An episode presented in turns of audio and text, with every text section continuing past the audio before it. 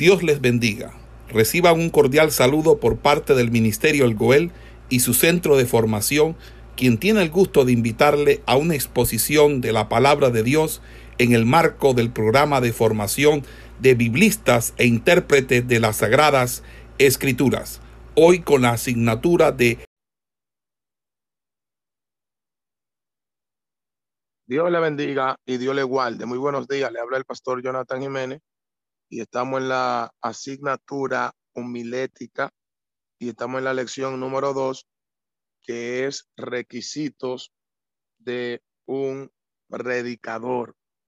Requisitos de un predicador. Y vamos a hablar acerca de los requisitos que tiene que cumplir un predicador. Bien, la palabra requisito significa circunstancia o condición necesaria para algo.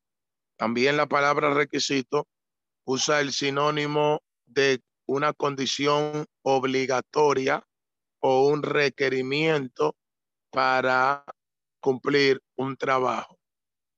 Por ejemplo, para conducir un coche o un vehículo es necesario tener un permiso de conducir como requisito.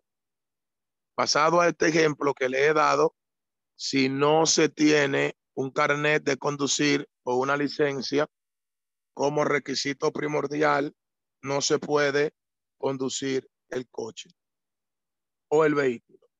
De igual manera, los predicadores deben tener requisitos muy fundamentales y muy importantes para poder cumplir con lo que verdaderamente es su, su llamado. Y quiero que entremos en los requisitos inmediatamente, que entre ellos vamos a hablar de cinco requisitos Pueden ser que sean más, pero me voy a enfocar hoy solamente en cinco requisitos muy importantes que debe tener un buen predicador. Número uno, primer requisito, vamos a hablar de que el predicador debe ser regenerado. Entiéndase un cambio o una transformación. Número dos, un predicador debe tener temor de Dios.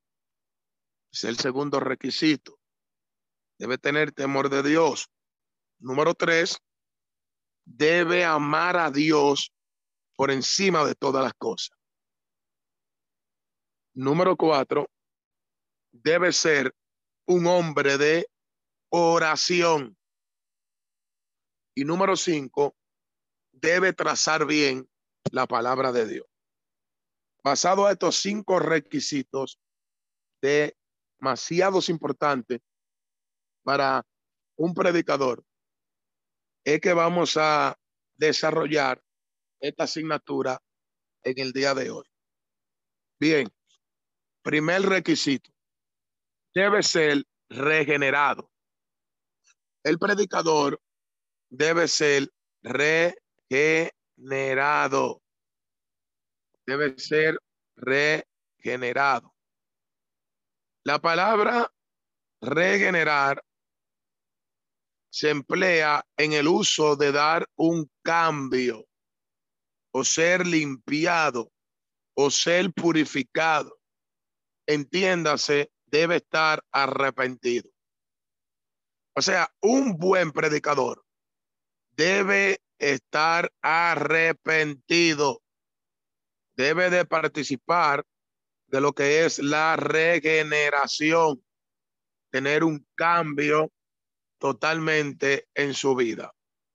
En el Evangelio de Juan, nosotros podemos notar en el capítulo 3, su versículo 3, que Cristo le habló a Nicodemo acerca de esta regeneración.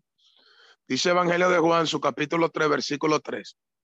Respondió Jesús y le dijo, de cierto, de cierto te digo, Nicodemo que el que no naciere de nuevo, o sea, el que no se regenere, no puede ver el reino de Dios. Verso 4. Nicodemo le dijo, ¿cómo puede un hombre nacer siendo viejo? ¿Puede acaso entrar por segunda vez en el vientre de su madre y nacer? Verso 5. Respondió Jesús, de cierto, de cierto te digo, que el que no naciere del agua y del espíritu no puede entrar en el reino de Dios. Aquí Cristo le dice a Nicodemo que él tiene que nacer de nuevo, ser regenerado. Tito su capítulo 3 a la altura del versículo 5. Mire lo que dice. Nos salvó no por obra de justicia que nosotros hubiéramos hecho, sino que nos salvó por su misericordia, por el lavamiento de la regeneración y por la renovación en el Espíritu Santo. Note que dice que Dios nos salvó por el lavamiento de la regeneración. O sea, Tito, hablando del nuevo nacimiento que habla Cristo, ahora Tito emplea la palabra regeneración que nos salvó por la regeneración.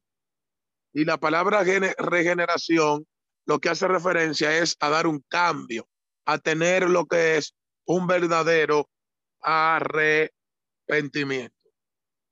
Todo predicador y todo hombre que predica la palabra tiene que estar arrepentido. Tiene que ser un hombre regenerado y cuando alguien es regenerado, es un hombre espiritual o una mujer espiritual. Porque la regeneración lo que hace es que lleva al creyente a lo espiritual.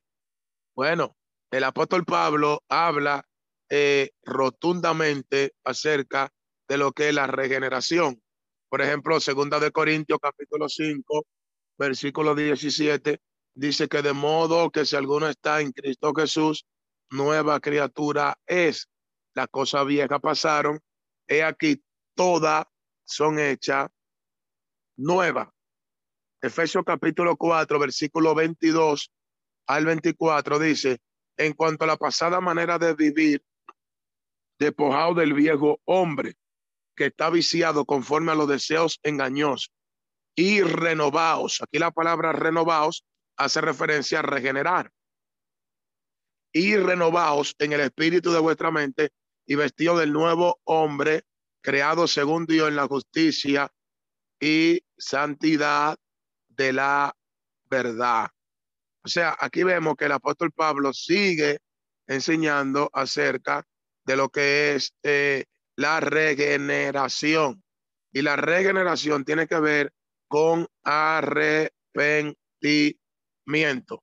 Colosenses capítulo 3, versículo 9 dice, no mintáis los unos a los otros, habiendo despojado del viejo hombre con sus hechos.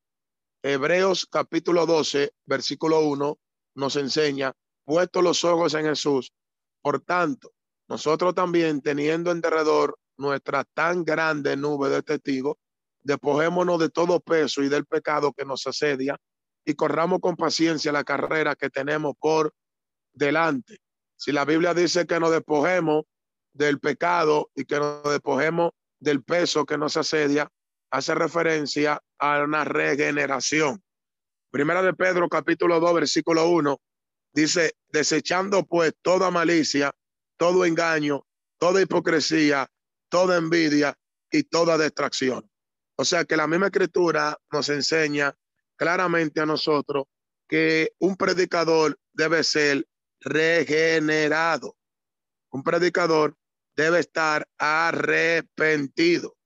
O sea, arrepentimiento viene de la palabra griega metanoia, que significa cambio de mente. O sea que cuando alguien está arrepentido, tiene que eh, cambiar y tiene que dar un cambio. Es importantísimo que un predicador esté regenerado o sea, haya cambiado. Es importante que el predicador ande en vida nueva. Es importante que el predicador esté, amado, en un, en un estado de lo que es liberación. No puede estar atado a pecado, no puede estar atado a nada de este mundo ni a vanidad, porque un predicador es el que transmite la liberación, es el que da la liberación a los oyentes. Entonces, hay dos, eh, hay dos, por así decirlo, eh, hay dos beneficios muy importantes para el predicador cuando está regenerado. Lo primero es que puede tener una conexión directa con Dios. Cuando un predicador está generado, puede tener una conexión directa con Dios, porque pasa de ser un hombre natural a un hombre espiritual.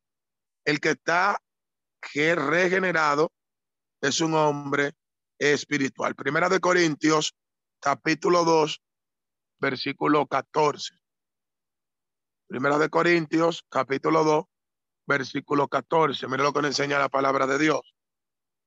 Pero el hombre natural no percibe las cosas que son del Espíritu de Dios, porque para él son locura y no la puede entender porque se han de discernir espiritualmente. O sea que cuando un predicador está regenerado, no va a entender, no va a percibir las cosas que son de Dios. Y el predicador debe estar regenerado para poder percibir, para poder razonar lo espiritual. Entonces, este es un requisito fundamental para todo aquel que desee ser portador de la palabra de Dios.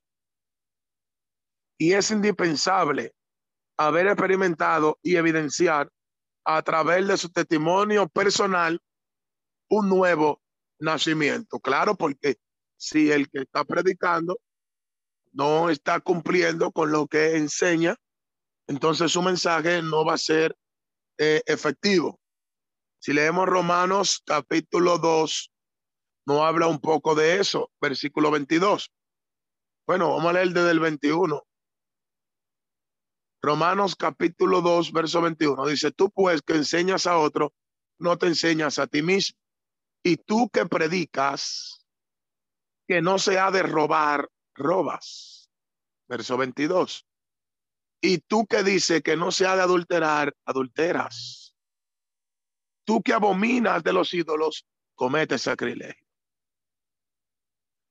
O sea, que aquí la escritura está enseñando que el que predica tiene que ser regenerado para que su mensaje no tenga una mancha ni tenga impedimento.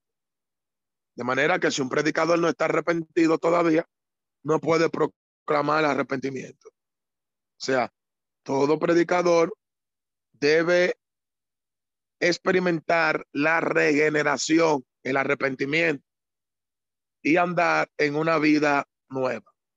Por medio de, la, de esta experiencia del nuevo nacimiento, los predicadores o los creyentes son habilitados para ver, contemplar, examinar y escudriñar con más profundidad sobre los entendimientos del reino de Dios. Manera que si alguien no está regenerado, no puede percibir, ni ver, ni entender los misterios del reino de Dios. Cuando se tiene la capacidad de ver y entender con manera más profunda los misterios del reino de Dios, entonces vamos a poder transmitirlo, compartirlo, enseñarlo y predicar las verdades del reino de Dios. Eso es maravilloso cuando somos regenerados ante de subir al estrado a dar una palabra. Porque el que no escucha va a ver que en nosotros verdaderamente hay un cambio. Imagínese, hermano, un predicador que antes de subir al estrado ofenda a su esposa, maltrate a sus hermanos, eh, hable con arrogancia y tenga pecado manifiesto ¿cómo usted se va a sentar a escucharlo? Su mensaje tendrá una mancha. Entonces, el primer requisito muy importante es que tiene que ser regenerado, tiene que cambiar, tiene que ser diferente. Es importante buscar esa regeneración, buscar ese arrepentimiento y cada día decirle al Señor que si hay algo que quita la comunión, que Dios lo aleje de usted, que Dios lo cambie, que Dios haga su voluntad en la vida de cada uno de nosotros como predicadores. Bien, el segundo requisito es tener temor de Dios. Todo predicador tiene que tener temor de Dios. Hablar, amado, del temor de Dios no es hablar de tenerle miedo al Señor. Hablar de temor de Dios, no estamos hablando de tenerle terror a Dios, sino de tener reverencia y de tener respeto a Dios. Eso es lo que significa temor de Dios, tener reverencia y tener respeto. El temor de Dios es lo que nos va a llevar a nosotros, amado, a estar en santidad delante de su presencia. Porque el temor de Dios puede calificarse como un reconocimiento de la majestad y un reconocimiento del poder y un reconocimiento de la santidad de Dios. O sea que nosotros debemos entender como predicadores que no podemos nosotros, amado, eh, subir a predicar sin temor. Y el temor de Dios es tan importante que es lo que nos va a llevar a perfeccionar eh, la santidad sin la cual nadie verá al Señor. En segunda de Corintios, su capítulo 7, versículo 1, mire lo que nos enseña la palabra del Señor. Segunda de Corintios, capítulo 7, versículo 1, dice, eh, así que amado, puesto que tenemos tales promesas, limpiémonos de toda contaminación de carne y de espíritu, perfeccionando la santidad en el temor de Dios. O sea que ahí la palabra nos enseña que la santidad se perfecciona en el temor de Dios. Entonces aquí, amado, nosotros podemos notar y podemos ver que la santidad se perfecciona en el temor de Dios. El temor de Dios es muy importante para los creyentes. Eso es muy importante para los creyentes. O sea, que ese temor que Dios pide en nosotros, vamos a leerlo en varios pasajes bíblicos, Salmo 33, versículo 8. Aquí tenemos un ejemplo de lo que es el temor que pide Dios en nosotros. Salmos, su capítulo 33, a la altura del versículo 8, nos habla un poco del temor, mira lo que dice, tema a Jehová toda la tierra y tema delante de él todos los habitantes del mundo. O sea que el temor de Dios no es solamente para los creyentes. O sea, la voluntad de Dios es que todos teman a Jehová, todos los habitantes de la tierra. Salmo capítulo 34, versículo 9. Mira lo que dice. Salmo capítulo 34, versículo 9. Teme a Jehová, vosotros sus santos, pues nada falta a los que le temen. Cuando hay alguien que tiene temor de Dios, no le va a faltar nada. O sea que el temor a Dios trae un beneficio de que Dios suplirá todas las necesidades. Libro de Salmo, capítulo 112, también nos habla acerca del temor.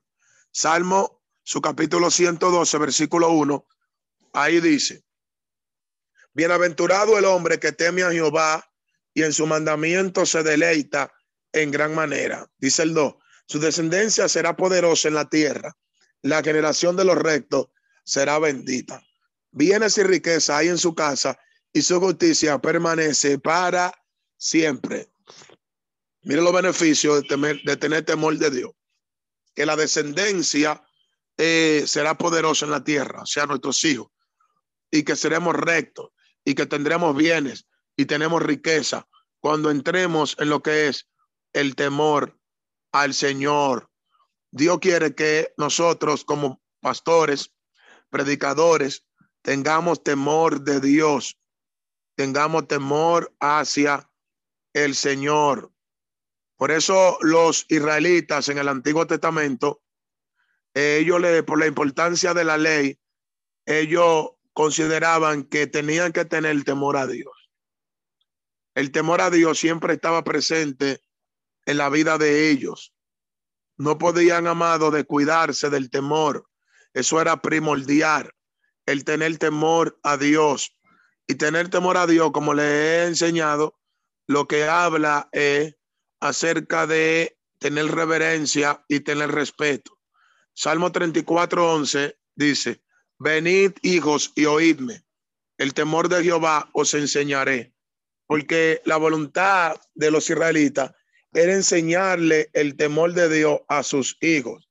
O sea que ellos tenían que transmitir el temor a ellos. Por eso Salmo 34, 15 dicen los ojos de Jehová están sobre los justos y atentos sus oídos al clamor de ellos. Hablar de que los ojos de Dios están sobre los justos hace referencia a que Dios está mirando siempre. Dios está mirando siempre al gusto. Y por cuanto Dios siempre nos está mirando, debemos presentarle un respeto. Job capítulo 36, verso 7 dice, no apartará de los gustos sus ojos, antes bien con los reyes los pondrá en trono para siempre y serán exaltados. Los ojos de Dios siempre están sobre los justos. Salmo 33, 18 dice, he aquí el ojo de Jehová sobre los que le temen, sobre los que esperan en su misericordia. Dice que el ojo de Dios está sobre los que le temen. Bueno, en el Nuevo Testamento, el hermano Pedro no habla de eso también. Primera de Pedro, capítulo 3, verso 12, dice, porque los ojos del Señor están sobre los justos y sus oídos atentos a sus oraciones. De manera que si los ojos del Señor están sobre los justos que somos nosotros, nosotros debemos saber cómo vamos a caminar, cómo vamos a actuar, porque Dios nos está mirando, Dios nos está observando. Y eso lo que, lo que nos quiere decir que debemos tener temor de Dios. Proverbio capítulo 15, versículo 3 dice, los ojos de Jehová están en todo lugar mirando no solamente a los justos, sino también a los malos. O sea que los ojos de Dios están atalayando toda la tierra. Por eso nosotros debemos entender que debemos tener un temor a Dios, porque los ojos de Jehová están atalayando toda la tierra. Amén. Bueno, hay un sinnúmero de versículos más muy importantes referente a esto. Proverbios 5:21 Dicen porque los caminos del hombre están ante los ojos de Jehová, o sea, Dios lo ve todo. Amén. Dice que los caminos del hombre están ante los ojos de Jehová. Jeremías 16, 17 dice, porque mis ojos están sobre todos tus caminos, los cuales no se me ocultaron, ni su maldad se puede esconder de presencia de mis ojos. Eso es tremendo. Jeremías 16, 17. O sea que los ojos de Jehová están pendientes de todo. Jeremías capítulo 32, versículo 19 dice, grande es en consejo Jehová y magnífico en hecho, porque tus ojos están abiertos sobre todo los caminos de los hijos de los hombres. De manera que no podemos escondernos de los ojos de Jehová. Por eso nosotros debemos tener temor de Dios. Debemos, debemos tener temor del Señor. Ahora bien, ¿qué es eh, lo que trae el temor de gran importancia para un predicador. Bueno, el libro de Proverbios, en su capítulo 1, a la altura del versículo 7, nos enseña que el principio de la sabiduría es el temor de Jehová. Vamos a leer los Proverbios capítulo 1, versículo 7. Dice, el principio de la sabiduría es el temor de Jehová. Los insensatos desprecian la sabiduría y la enseñanza. O sea, el que tiene temor de Dios va a tener sabiduría para poder predicar la palabra. O sea, una persona sin temor no puede tener sabiduría. Por ejemplo, Santiago capítulo 1, versículo 5 dice que el que te falta de sabiduría pídala a Dios, porque la dará abundantemente y sin reproche. Pero de manera que el que le está pidiendo la sabiduría a Dios, si no tiene temor, no tendrá sabiduría. O sea, uno de los principios para tener sabiduría es tener temor de Dios. Job capítulo 28, versículo 28 dice, y dijo al hombre, he aquí que el temor del Señor, o sea, el temor de Dios, es la sabiduría y el apartarse del mal, la inteligencia, porque un sinónimo del temor de Dios es apartarse de el mal, es apartarse de el mal. Salmo 111, verso 10 dice, el principio de la sabiduría es el temor de Jehová. Y dice, buen entendimiento tienen todo lo que practican sus mandamientos. De manera que el que no practica su mandamiento no va a tener, amado, sabiduría, no va a tener inteligencia, no va a tener conocimiento. Y todo predicador debe tener conocimiento, todo predicador debe tener sabiduría a la hora de hablar. Bueno, Proverbio capítulo 9, versículo 10, dice, el temor de Jehová es el principio de la sabiduría y el conocimiento del Santísimo es la inteligencia. O sea que nosotros, amado, debemos entender que nosotros debemos tener temor de Dios para tener inteligencia a predicar su palabra. El sabio Salomón, uno de los más sabios, termina todos sus escritos con la siguiente frase. En Eclesiastés capítulo 12, versículo 3, él dice, el fin de todo discurso oído es este. Un discurso tiene que ver con predicación, con sermón, con proclamar, con anunciar. Y él dice que el fin o el propósito de todo discurso es el siguiente, teme a Dios, ya, el temor de Dios primero. Número dos, guarda su mandamiento. Y dice él, porque esto es el todo del hombre. O sea, Salomón dice que el fin de todo discurso tiene dos propósitos. Número uno, temer a Dios. Ya, el que teme a Dios lo hace todo. El que teme a Dios no peca. El que teme a Dios se guarda. El que teme a Dios se prepara para la salvación. El que teme a Dios se mantiene íntegro. El que teme a Dios hace lo que a Dios le agrada. El que teme a Dios está en santidad. Por eso el temor de Dios es un requisito muy fundamental para el predicador. Bueno, el que no tiene temor de Dios peca y es malo. El libro de Salmo, capítulo 50, el salmista hace una declaración muy contundente. Vamos a leerla, capítulo 17, 50, versículo 17. Mira lo que dice 18. ¿Qué tienes que hablar de mis leyes? ¿Y qué tú tienes que tomar mi pacto en tu boca? Porque tú aborreces la corrección y echa a tu espalda mi palabra. Si ves al ladrón, tú corrías con él y con los adúlteros eran tu parte. Oiga, Salmo 50, verso 17, vamos a leerlo de nueve. Porque al malo digo Dios. ¿Con quién está hablando Dios? Con los malos, con los que no tienen temor. Dice, porque al malo digo Dios, ¿qué tienes tú que hablar de mis leyes? Este es un requisito muy importante, amado, el temor de Dios. Porque el que no tiene temor es malo. Y el que es malo no tiene que hablar de la ley, ni tiene que tomar su pacto en su boca. Por eso, amado, aquí claramente lo dice. Dijo al malo Dios, que tú tienes que hablar de mi ley, que tú tienes que hablar de mi pacto, porque malo. Entonces, todo pastor o predicador como requisito debe tener temor de Dios. Este es un requisito, amado, muy importantísimo, ya que lamentablemente Hoy lo que vemos son predicadores, amado, que son predicadores corruptos, predicadores adúlteros, predicadores irreverentes, predicadores groseros que dicen palabras de compuesta en los altares, que dicen palabras deshonestas, dicen malas palabras. Vemos predicadores que lo que andan detrás de cuarto, de dinero, y no detrás de la salvación de las almas. Como ministro de la palabra, nosotros tenemos que vivir la palabra y predicar bajo el temor de Dios. Cuando hay temor de Dios, mis hermanos, nosotros hablamos lo que Dios pone en nuestra boca. Cuando hay temor de Dios, nosotros no hablamos lo que el pueblo quiere escuchar. Y lamentablemente, amado, los predicadores con temor de Dios que hacen que el pueblo se vuelva a Dios, no lo están invitando, no lo están llevando a los púlpitos. Los líderes de concilios, los líderes de movimientos, no lo quieren llevar a los púlpitos. Y a esos son los predicadores que debemos poner en los púlpitos. Los predicadores que hacen que el corazón del pueblo se vuelva a Dios. Los predicadores que predican con temor. Los predicadores que nos van a salvar no nos van a emocionar.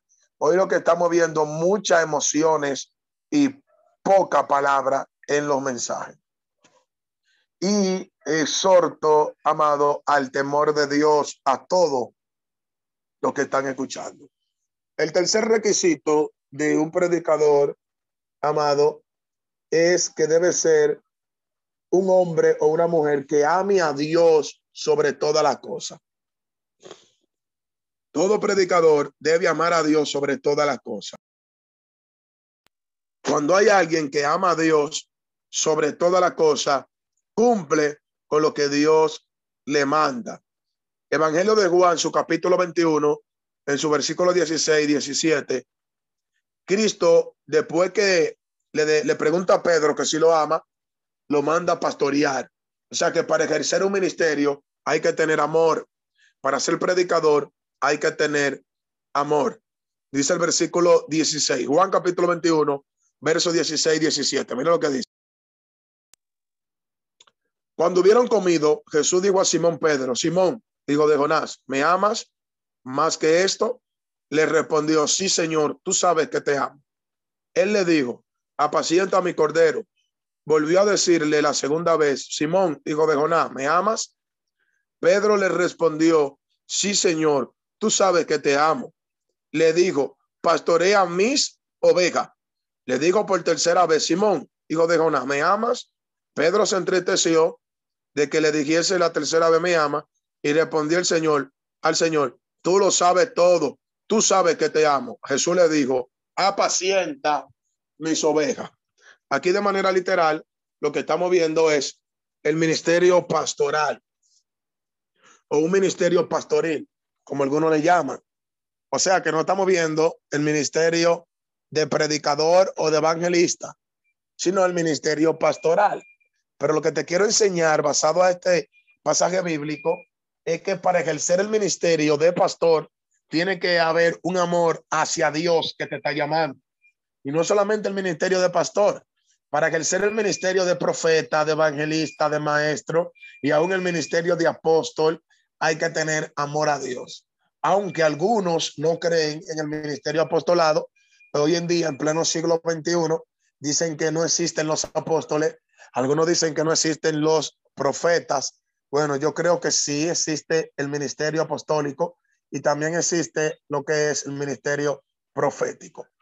Porque está en Efesios, su capítulo 4, versículo 11, en el Nuevo Testamento, en la elección en la elección de Dios, dice que a uno constituyó apóstol primeramente, luego profetas, luego evangelista y dice a otros pastores y maestros. Dentro de la conglomeración de los cinco ministerios, nosotros podemos notar que Dios elige, Dios llama a apóstol, Dios elige a lo que es un pastor, Dios elige a lo que es un evangelista y ellos, amado, eh, están ahí ejerciendo su ministerio. Bueno, continuando aquí, lo que les quiero enseñar es que si no hay amor, no se puede ejercer un ministerio correctamente. Todo predicador debe amar al Señor, debe amar a Dios. El amar a Dios sobre toda la cosa implica sacrificio. Y todo predicador que predica la palabra tiene que estar dispuesto a sacrificar lo que sea necesario por amor a Dios y para cumplir su llamado. Seguir a Cristo, eso implica sacrificio. Implica sacrificio. Si leemos el libro de Mateo, su capítulo 8, a la altura de su versículo 21, mira lo que Cristo enseña que su seguirle implica sacrificio. Dice el 21. Otro de sus discípulos le dijo, Señor, permítame que vaya primero y entierre a mi padre. Jesús le dijo, sígueme, deja que los muertos entierren a sus muertos. Eso era un sacrificio que él tenía que pagar. Amén. Él le dice que le permita que vaya primero a enterrar a su padre que murió. Y él le dice que no, que deje que los muertos entierren a su muerto. Otro ejemplo tenemos en Mateo capítulo 8, versículos 19 y 20. Dice, y vino un escriba y le dijo, maestro, te seguiré a donde quiera que vaya. Jesús le dijo, la zorra tiene guarida, las aves de los cielos nidos, mas el Hijo del Hombre no tiene donde recotar su cabeza. O sea, Cristo está diciéndole a ellos que si ellos quieren seguirlo y quieren seguir su llamado, tienen que hacer sacrificio. Tienen que hacer sacrificio. El que ama a Dios se sacrifica, porque el amor hacia Dios es un amor sacrificial. También por amor a Dios, eh, vamos a ser eh, movidos a proporcionar para las necesidades de lo que necesitan, como por ejemplo alimento, eh, un alimento a lo que no tienen que comer. Por ejemplo, Cristo alimentaba a la multitud. Eh, en una ocasión los discípulos le dijeron, eh, Señor, tenemos 250 denarios, eso no da. O sea que ellos tenían la voluntad de darle comida a los pobres. Judas, cuando estaban haciendo el, el ungimiento a Jesús, la mujer que rompió el perfume, dice que Judas dijo, wow, qué sacrificio, eso podía venderse y darse a los pobres. Y dice que él no tenía cuidado de los pobres, sino que él quería robárselo. Pero lo que eh, nos enseña la escritura es que ellos tenían cuidado de los pobres. O sea, donde ellos veían un pobre necesitado, si tenían, lo ayudaban como hombre de Dios. Pero no solamente eh, proporcionar alimento literal, sino un alimento espiritual y un alimento sustancioso para el rebaño de Dios, que es la palabra de verdad. Bueno, Jesucristo instruyó a Pedro y le dijo, si tú me amas de verdad, pastorea mis ovejas. La palabra pastor viene de la palabra griega roe, que significa el que cuida, alimenta, el que ahuyenta, el que defiende, el que sustenta, el que cría, el que está ahí cuidando. Bien, entonces, si no hay amor de Dios, no se puede ejercer un ministerio. O sea que el amor a Dios está sobre todas las cosas. Cuando un predicador ama a Dios, predica lo que Dios le dice que hable. Y habla con cuidado la palabra de verdad. Segunda de Corintios, su capítulo 2, Vamos a leer la, la, lectura del versículo 17 para que usted vea qué profundidad ahí nos enseña el apóstol Pablo. Segunda de Corintios capítulo 2 versículo 17 dice, pues no somos como muchos que medran falsificando la palabra de Dios, sino que con sinceridad, oiga cómo tiene que predicar un predicador, con sinceridad, como de parte de Dios y delante de Dios, hablamos en Cristo Jesús. O sea, Pablo dice que con sinceridad él habla de parte de Dios y delante de Dios. Segunda de Corintios, capítulo 4, versículo 2 dice, antes bien renunciando al oculto y vergonzoso, no andando con astucia ni adulterando la palabra de Dios. Porque cuando hay alguien que tiene amor a Dios, no adultera la palabra, sino que habla la palabra tal y cual como está escrita. Por eso, amado, para ejercer un ministerio debe haber amor de Dios. Cuarto requisito. El predicador debe ser un hombre de oración. Debe ser un hombre de oración. El predicador debe ser un hombre de oración. La oración es muy importante para el predicador y yo añado para todo creyente. Bueno, orar significa hablar con Dios. Es una definición básica, una definición sencilla que le enseñan hasta en la doctrina que se le dan a los nuevos convertidos. ¿Qué es orar? Hablar con Dios. Eso se enseña hasta, hasta los niños en la escuelita dominical o la escuelita bíblica de niños, la escuela infantil, en las iglesias. ¿Qué es orar? Hablar con Dios. O sea que si alguien está en oración, está hablando con Dios. Y es muy importante la oración en el creyente. Tan importante que lo, Cristo le enseñó a orar a sus discípulos. Y Cristo también llevaba una vida de oración. Cristo se apartaba aparte a orar. O sea, que él entendía que como predicador, haciendo el trabajo de Dios, él tenía que orar. Si nosotros leemos el libro de Marcos, su capítulo 1, a la altura del versículo 35, aquí vemos la devoción de Cristo a la hora de orar, cómo él lo hacía, de qué manera y a qué hora. Dice el 35, levantándose muy de mañana, siendo aún muy oscuro, salió y se fue a un lugar desierto y allí oraba. O sea, Cristo oraba, número uno, muy de mañana, todavía oscuro, de madrugada, número dos, estando solo, obrando. Mateo capítulo 14, versículo 23, dice, despedida de la multitud, subió al monte a orar aparte. Y cuando llegó la noche, estaba allí solo. Ahora aquí en Mateo dice que él oraba en el monte, no solamente en lo desierto. Lucas capítulo 4, versículo 42, dice, cuando ya era de día, salió y se fue a un lugar desierto y la gente lo buscaba y llegando donde él estaba le detenían para que no se fuera de ellos. Él se fue a un lugar aparte a orar, porque eso es lo que Cristo hacía. Cristo oraba. Cristo oraba. Ahora bien, no solamente Cristo, sino todo maestro tenía la responsabilidad de enseñarle a orar a sus discípulos. Si leemos en Lucas capítulo 11, versículo 1, dice, aconteció que estaba Jesús orando en un lugar y cuando terminó, uno de sus discípulos le dijo, Señor, enséñanos a orar, como también Juan enseñó a sus discípulos a orar. Aquí hay algo muy importante que notamos y es que los discípulos le dicen a Cristo que le enseñe a orar, como también Juan enseñó a sus discípulos a orar, porque todo maestro debía enseñarle a su discípulo a orar. Debía enseñarle a orar.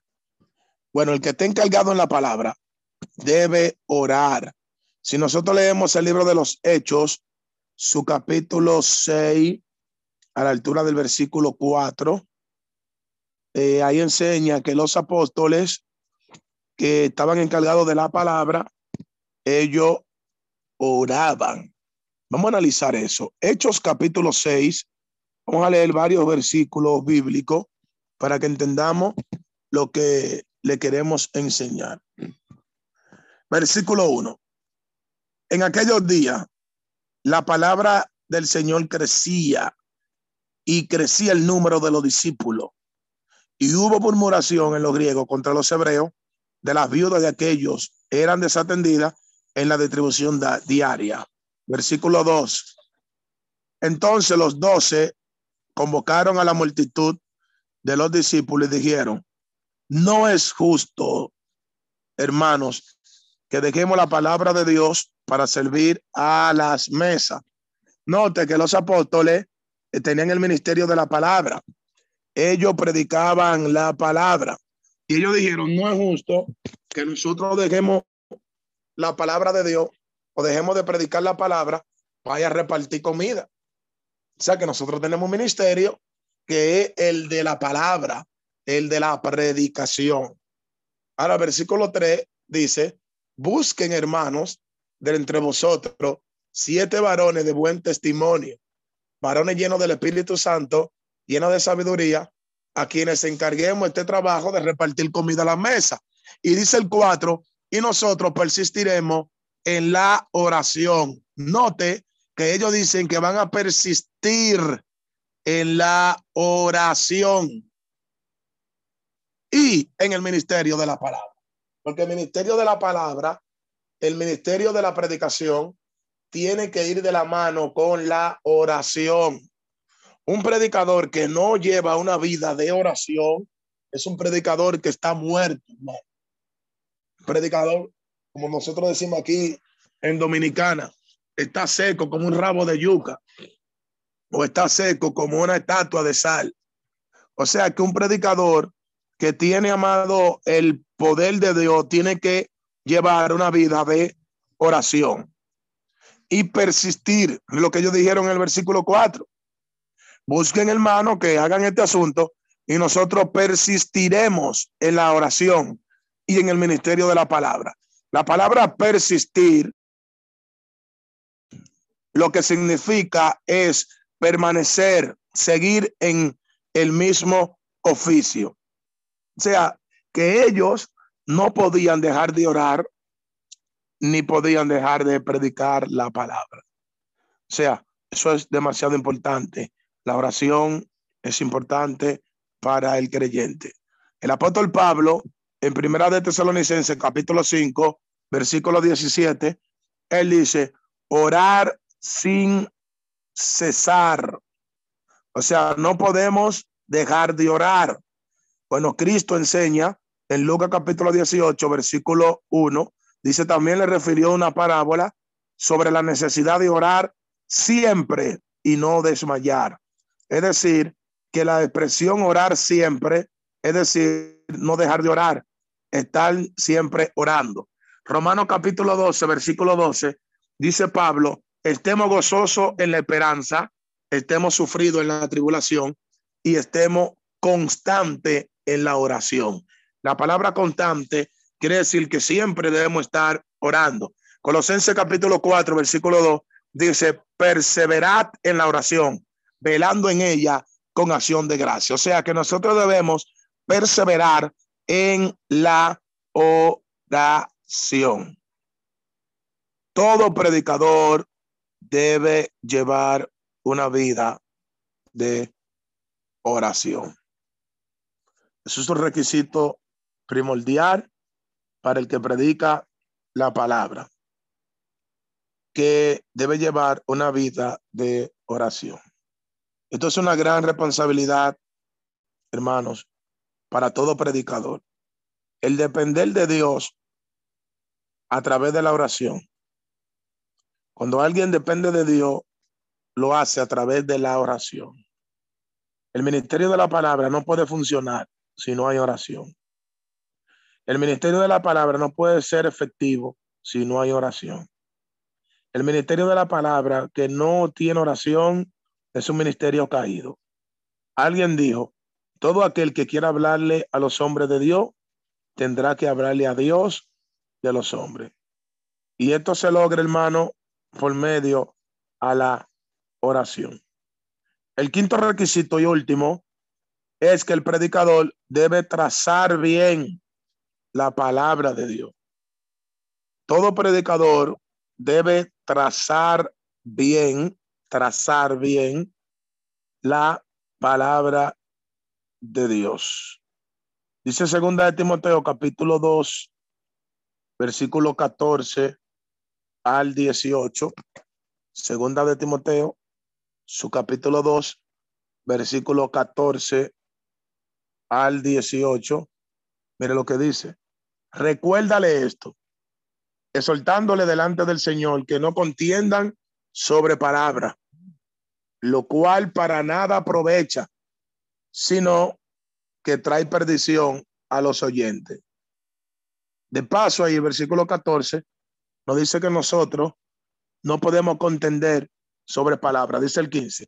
Procura con diligencia presentarte a Dios aprobado, como obrero que no tiene de qué avergonzarse, que usa bien la palabra de Dios. O sea, que traza bien la palabra de Dios. O sea, nosotros debemos presentarnos bien como obrero, que no nos avergoncemos y que usemos bien la palabra de Dios. Usar bien la palabra de Dios, eso hace referencia, amado, a que vamos a dar buenos eh, sermones, le vamos a dar buenos eh, exhortaciones, buenas prédicas a los oyentes. Y hay personas que, amado, hacen una distorsión de lo que es la palabra del Señor. Ahora, a nosotros la Biblia nos enseña para qué se usa la palabra de Dios. Dice que es útil para redarguir, instruir, enseñar y corregir. Nosotros debemos usar bien la palabra del Señor. La palabra de Dios no se usa para negocio ni para ganancia, sino para salvación.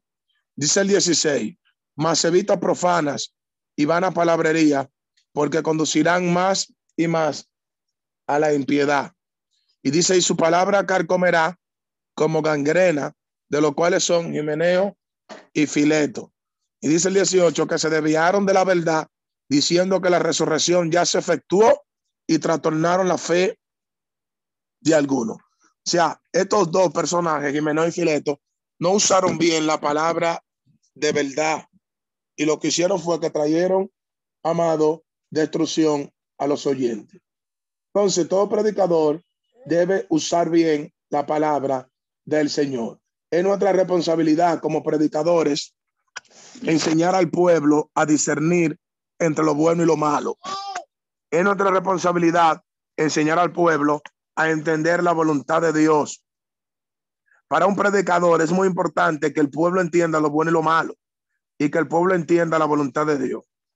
Y para eso es muy importante saber trazar la palabra de Dios o preparar la palabra de Dios correctamente para ser predicada y ser enseñada con claridad y ser predicada con comprensión. Cinco requisitos muy importantes para un predicador y lo acabamos de expresar. Número uno, el predicador debe ser regenerado, debe estar arrepentido. Número dos, el predicador debe tener temor de Dios. Número tres, el predicador debe amar a Dios sobre todas las cosas. Número cuatro, debe ser un hombre de oración. Y número cinco, debe trazar, usar bien la palabra de Dios. Amén. Dios le bendiga y Dios le guarde. Hemos terminado por hoy esta. Esperamos que este estudio haya sido de bendición para su vida y ministerio. A Dios sea la gloria. Este es el Ministerio El Goel, vidas transformadas para cumplir el propósito de Dios.